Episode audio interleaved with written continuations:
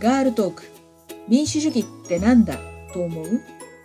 このポッドキャストはサイレントマジョリティとみなされている女性たち一人一人が社会について政治について民主主義についてどう考えているのか考えていないのかをモデレーターとのおしゃべりを通して発信していきます。こんにちは。このポッドキャストのモデレーターのアンです。ゲストは引き続きアントさんです。過去2回の配信でアントさんが市民活動を始めたいきさつと選挙応援の話を伺ってきました。今回は市民としての活動で私から見るとものすごく踏み込んだ活動であるヘイトカウンターのことについて伺います。アントさんよろしくお願いします。はい、よろしくお願いします。アントさんは学童保育の補助員をされていて、そのことで差別に対して敏感になったっていうことなんですが、そのあたりのいきさつをお話しくださいますか？また3.11に戻っちゃうんですけど、それを機にま仕事をしようと決めまして、知り合いに職探しの話をしたら、勧められたのが学童保育の仕事だったんです。拘束時間が長い指導員ではなくて、勤務時間の少ない補助員になりました。その補助員の主たる仕事が、あの障害児のケアだったんですね。えっとまあ、障害児といってもあの身体障害のお子さんはいなくて、えーまあ、自閉症、ダウン症、ADHD、アスペルガー、学習障害などのお子さんなんですけど、まあ、資格も経験もなかったわけですけど、本を読んだり、勉強会に参加したりして、理解を深める努力はもちろんしましたけど、重度の自閉症の方もいたんですけど、やっぱり人間対人間じゃないですか。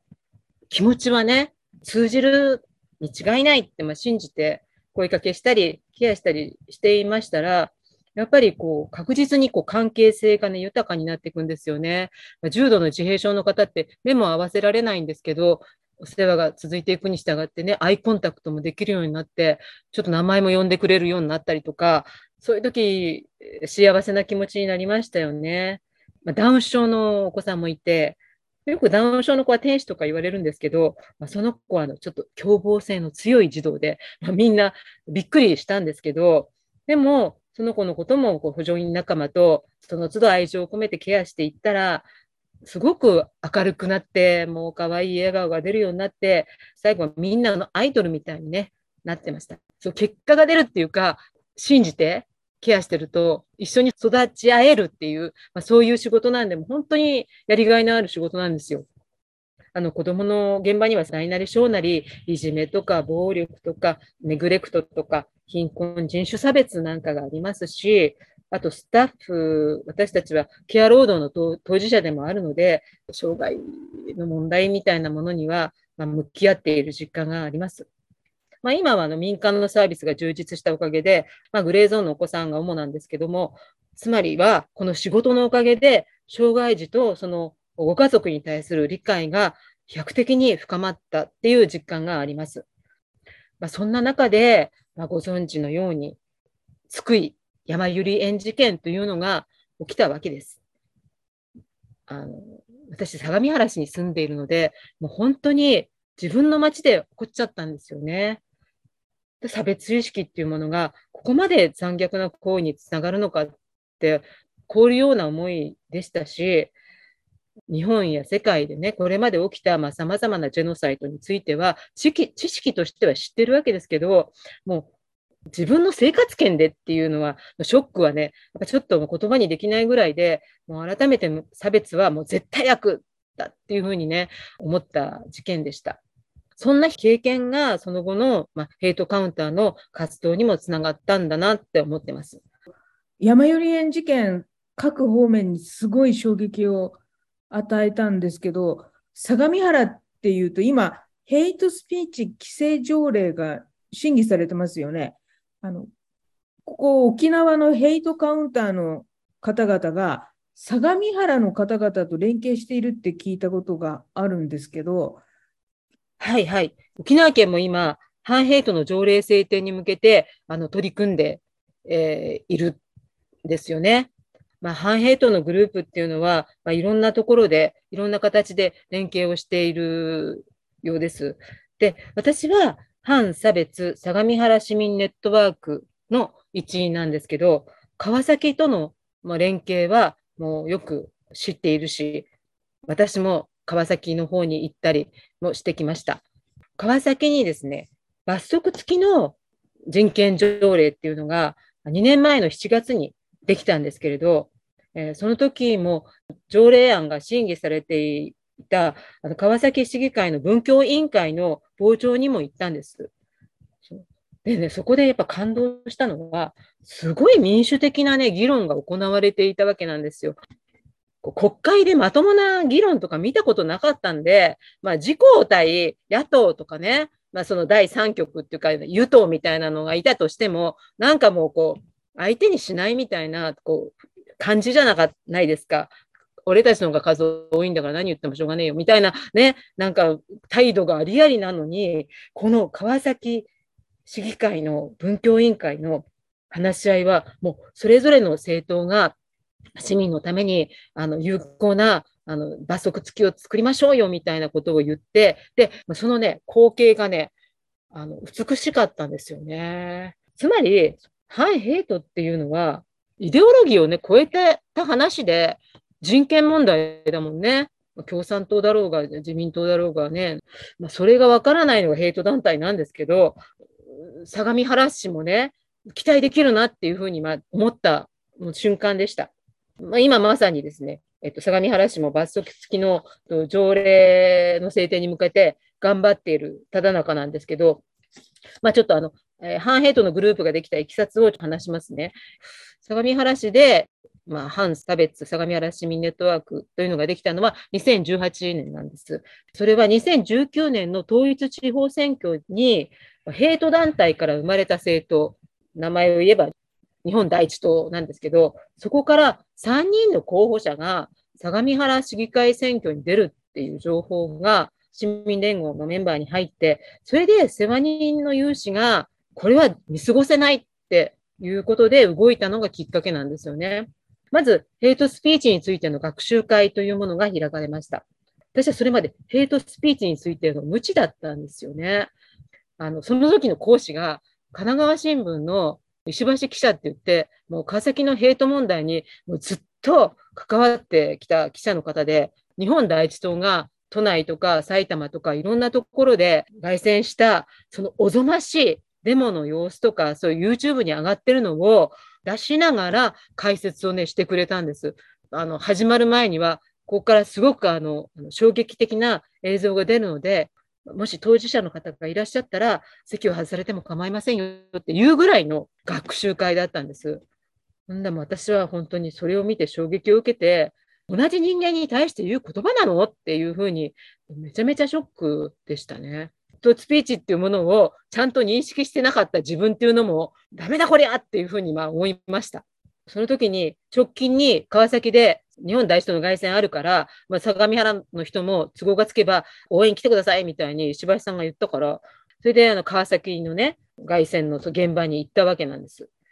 で、カウンター活動ってね、こんなすごいんだっていうのも初めて体験したわけです。もうとにかく向こうのそのスピーチを書き消すための大音響とシュプレヒコールですよね。でも川崎っていうのはもう本当長年にわたってその対決してきたから、もう200人ぐらいだかな。もうとにかく人書きがワンワンできるぐらい市民がカウンター活動やってるんですよ。圧巻でしたもんね。川崎市民に対する敬意っていうか、もうそういうのでもう本当にもう打ち震えたっていうのがもう初回の感想でした。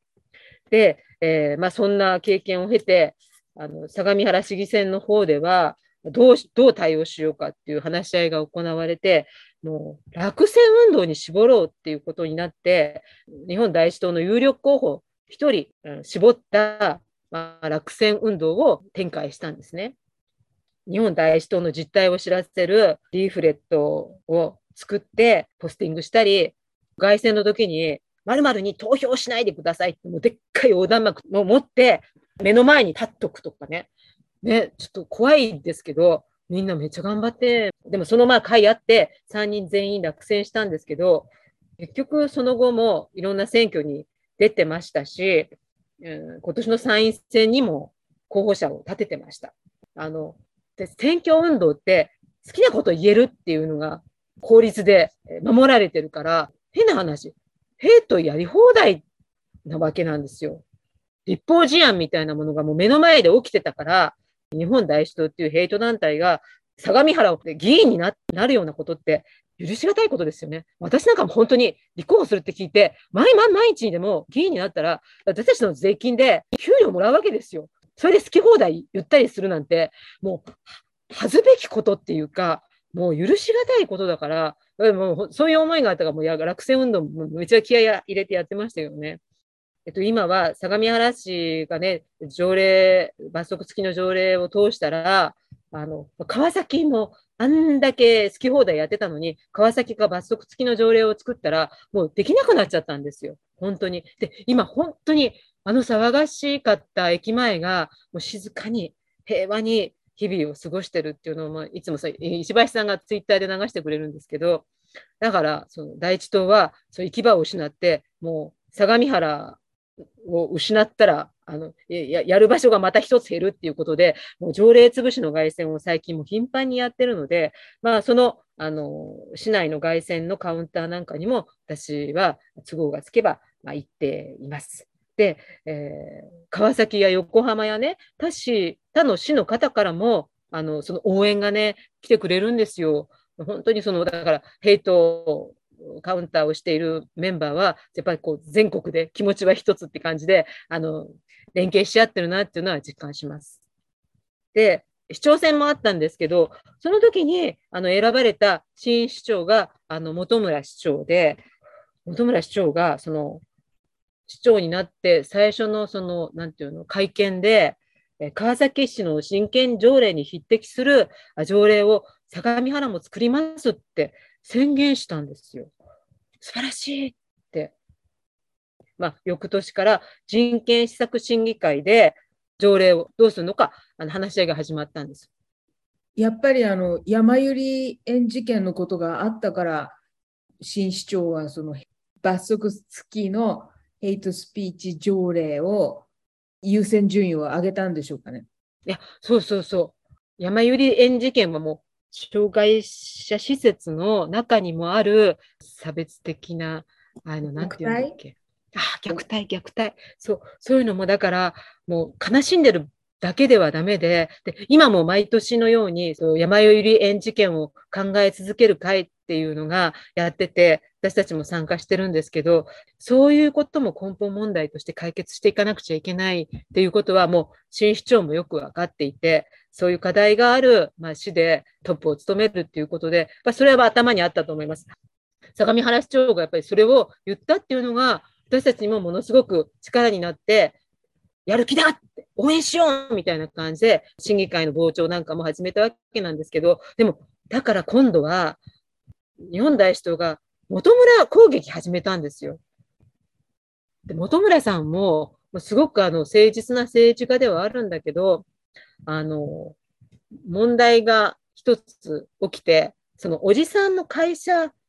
からなんか献金をもらったみたいなんですけど、まあ、問題は区切りついたはずなのに、それをね、もう、本村市長は反反差別団体ともう黒いつながりでとか、もうなんかあることないことを外旋でガッギャコロギャコロ言い出して、本村市長もそうちょっとこう、ひるんじゃったんですよね。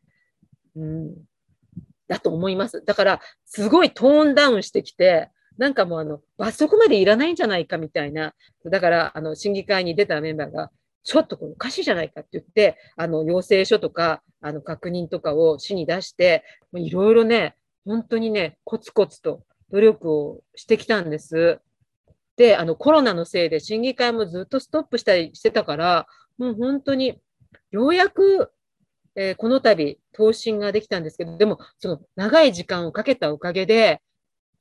最初のうちの審議会のメンバーに、憲法学者がいたんですけど、表現の自由が何よりも大事だみたいな人で、いや、人権破壊するようなそういう言論の自由なんて認めていいわけってこっち思うんだけど、なんかね、もうすぐそこに持っていくわけよ。で別にそう悪気はないと思うんだけどそういう信念のもとに憲法を研究してきた人だからそうなっちゃってもしょうがないけどそうじゃないだろうみたいな感じで傍聴したこうあの我々のメンバーがあのちょっと議事録おかしいぞとかさ、なんか言ったりなんかして、あの、いろいろ、まあ、ケツ叩いたり、まあ、してきたわけなんですけど、そうこうしてたら、あの、審議のメンバーが、こう変わっていって、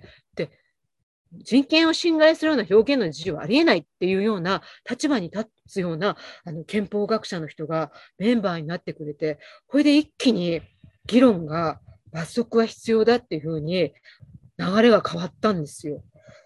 ね、よかったですよ。本当に。みんなね、もう本当にね、お喜びっていうか、そそれで、その、その中に、えっと、これまでは本邦以外の出身者に対するヘイトスピーチだったのが、障害者に対するものもヘイトスピーチとして認定するっていうふうに、相模原らしい、もう素晴らしい、あの、答申内容に、ね、なって、5つぐらいポイントがあるんですけど、これはもっと川崎ではできないというか、川崎にはない相模原がもう本当に日本、世界にも誇れるような条例内容をこう提案している答申内容なんです。だけど、それを絶対生かして作んなきゃいけないっていう縛りもないわけですよ。だから、ここで私たちが、あの、主張頑張れと。素晴らしい答申案出たから、これ、このまま、あの、条例として、あの、進めてくださいみたいな、こう、こう応援のメッセージを送ろうとか、で、あと今、ちょうどあの、えー、署名の活動もまた始めたんですけど、そういったことも今、やり始めて、とにかくあの、あの金字塔みたいになると思うから、そういう意味でも、絶対にいい条例にしたいなっていうのが、まあ、今のその私たちのこう活動のクライマックスを迎えた状態、状況です。ありがとうございます。アントさんのお話は今回で3回目なんですけど、PTA から始まってヘイトカウンターまで、もう、しかもその間に、あの、義理のご両親の介護もされていて、さらに学童保育の補助員とか、本当に活動範囲も影響力もすごく広がりましたね。なんか一歩踏み出すとここまでできるんだっていうもう感銘を受けつつお話を聞いていました。そしてもう活動を始めたらもう雪だるま式に民主主義の仲間がどんどん増えていくのが分かって心強いです。3回にわたって貴重なお話ありがとうございました。これからまた肉球スタンディングでもよろしくお願いします。はい。あの、自分でもなんかもうとっちらかったことやってて、もうびっくりですけども、はい。でも楽しんでやっています。で、なんかもういろんなことやってるけど、あの何がしたいの？一体って聞かれたら、もうさっぱり答えられないような人間なんですよ。まあ、ただ、まあ自分の長所は、まあ、共感力と、まあ、正義感とサービス精神かなと思って、えー、るので、そういうのなものを生かしながら、まあ、一つの活動が次につながり、次につながりって言って、今の自分があるっていうことがもう今回よく分かりました。でも、そんなね、生き方を選べる民主的で自由なあの社会っていうのはもう本当に素晴らしいと思います。今、世界を見渡せば、そういうことがもう一切できないようなあの国がもういっぱいあって、そういうことにならないために、もう今自分にできることを頑張って楽しんで続けていこうと思っています。本当にあのアンさんありがとうございました。こちらこそありがとうございました。